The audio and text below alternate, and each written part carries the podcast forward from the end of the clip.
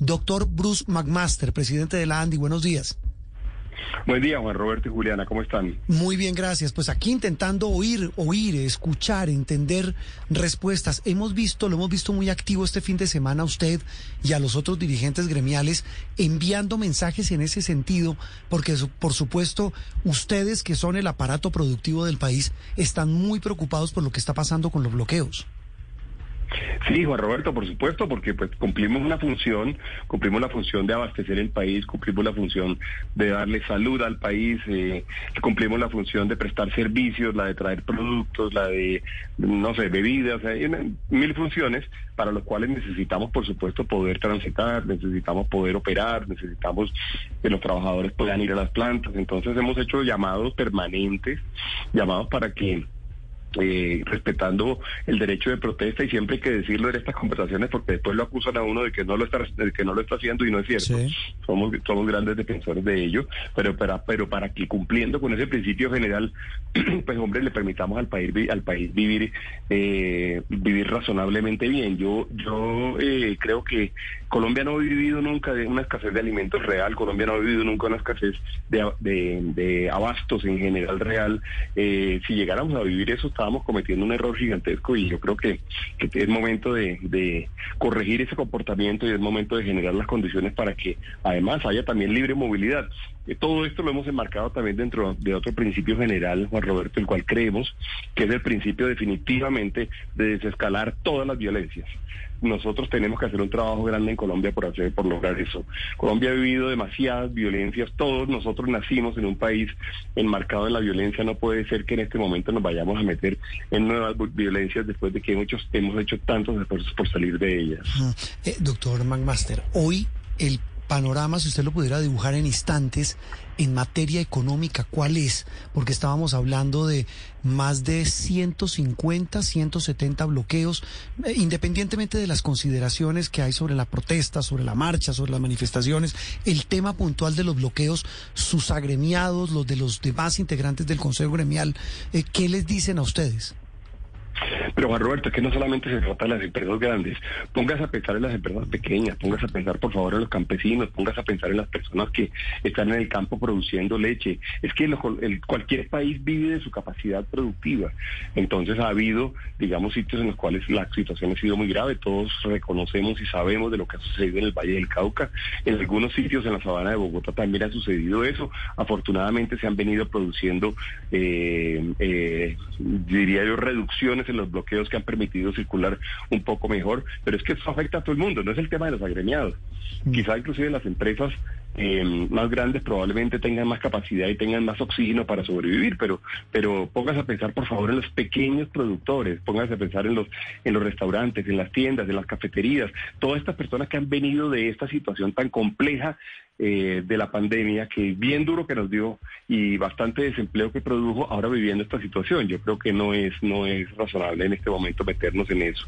Tenemos que, que pensar un poquito, tenemos que serenarnos, tenemos que respirar profundo, tenemos que trabajar por el bien del país, tenemos que ser responsables. Doctor McMaster, pero mientras se adelantan los diálogos y mientras solucionamos esta crisis, ¿qué salvavidas le lanzamos no solo a esas grandes empresas, sino como usted dice, a los campesinos, a los productores que se están quedando y están perdiendo sus productos y no han podido venderlos? Mientras solucionamos todo esto, ¿qué hacemos con ellos? Juliana, esa es la pregunta de fondo porque yo le diría a usted que, que eh, el, sentido de la protesta realmente es llamar la atención sobre situaciones delicadas y necesidades inmensas que tiene el país. Yo creo que pues el país se ha expresado, el país eh, ha llamado la atención sobre los temas, eh, tenemos que responsabilizarnos de no salir de esta crisis y tomarle el pelo pues a los problemas, pero el, la principal señal es permitirles trabajar. La principal señal es permitirles alimentarse, la principal señal es permitirles eh, tener, tener movilidad. Es que son muchas las cosas. Le quiero poner un tema que del cual se habla poco. Por favor, hablemos de la angustia de las personas, hablemos de la angustia de los ciudadanos. Estamos venimos de, una época de temor y de miedos horribles relacionados con el coronavirus. Eh, luego miedos horribles que se, que se, se trasladaron al tema económico por toda la pérdida de empleos, por toda la pérdida de ingresos. Y en este momento además tenemos miedos adicionales relacionados con muchas otras cosas. Eh, yo creo que no es justo con el país en este momento someterlo a esta tensión tan fuerte, eh, que además nos produce también, por supuesto, reacciones sociales. Entonces, yo de verdad que creo que tenemos que bajarle, tenemos que quitarle esa presión y tenemos que trabajar todos. Además, porque los grandes problemas se solucionan eh, con muchísimo trabajo. No hay ningún solo problema que se solucione con una sola conversación, ni un solo problema que se, que se solucione con una sola ley. Los grandes problemas requieren de mucho trabajo. Yo trabajé, por ejemplo, en reducción de pobreza, eh, algunas personas lo recuerdan, y fue un trabajo denodado de muchísimos días y, logramos bajarla al 30% en ese momento, que era muchísimo, pero vea que hoy en día perdimos ese avance y estamos hablando del 42%. Oh, es, que, es que es un tema muy complejo y con todo este cóctel, esta tormenta, pues bueno, habrá que esperar qué pasa con con la forma como se maniobre el barco en medio de semejante tormenta. Doctor McMaster, eh, muchas gracias. ah, bueno, tal vez una cosa final. El, golpe muy grande en el suroccidente del país, ¿no? Sectores avícola, el sector de la porcicultura, eh, sectores que tienen que ver con la agroindustria, absolutamente golpeados en el suroccidente del país, ¿no? Paneleros. Y además, sí. así es. Y, ese golpe, además, es un golpe que además eh, eh, tiene repercusiones. Es decir, eso no se soluciona el día que uno levanta el paro. Si una finca, por ejemplo, ganadera o una finca de, agricultores o porcina, eh, tiene problemas graves y pierde, por ejemplo, digamos, sus aves, se van a, nos vamos a demorar muchos años en restituirlo. Y eso tiene que ver con empleos, tiene que ver con el bienestar de la gente, tiene que ver con la capacidad de que la gente tenga de alimentarse y de llevar ingresos a sus casas. A mí me parece que uno tiene que entender para qué es la protesta. La protesta es para llamar la atención, para pedir acciones, para pedir acciones concretas, pero la protesta no se puede convertir en ningún caso en, productora de nuevos, de nuevos problemas.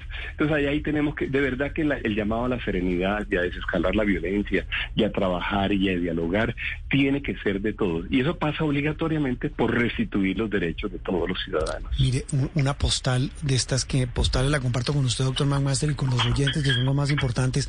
Hay una marcha por la vida en este momento en Jamundí, en el Valle del Cauca. Ayer hubo una muy grande en Cali. Pero míreme los sinsentidos y la frase suya, pues, pues es que esto es un sinsentido.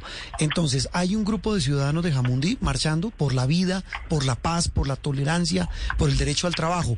Y les están protestando a los indígenas.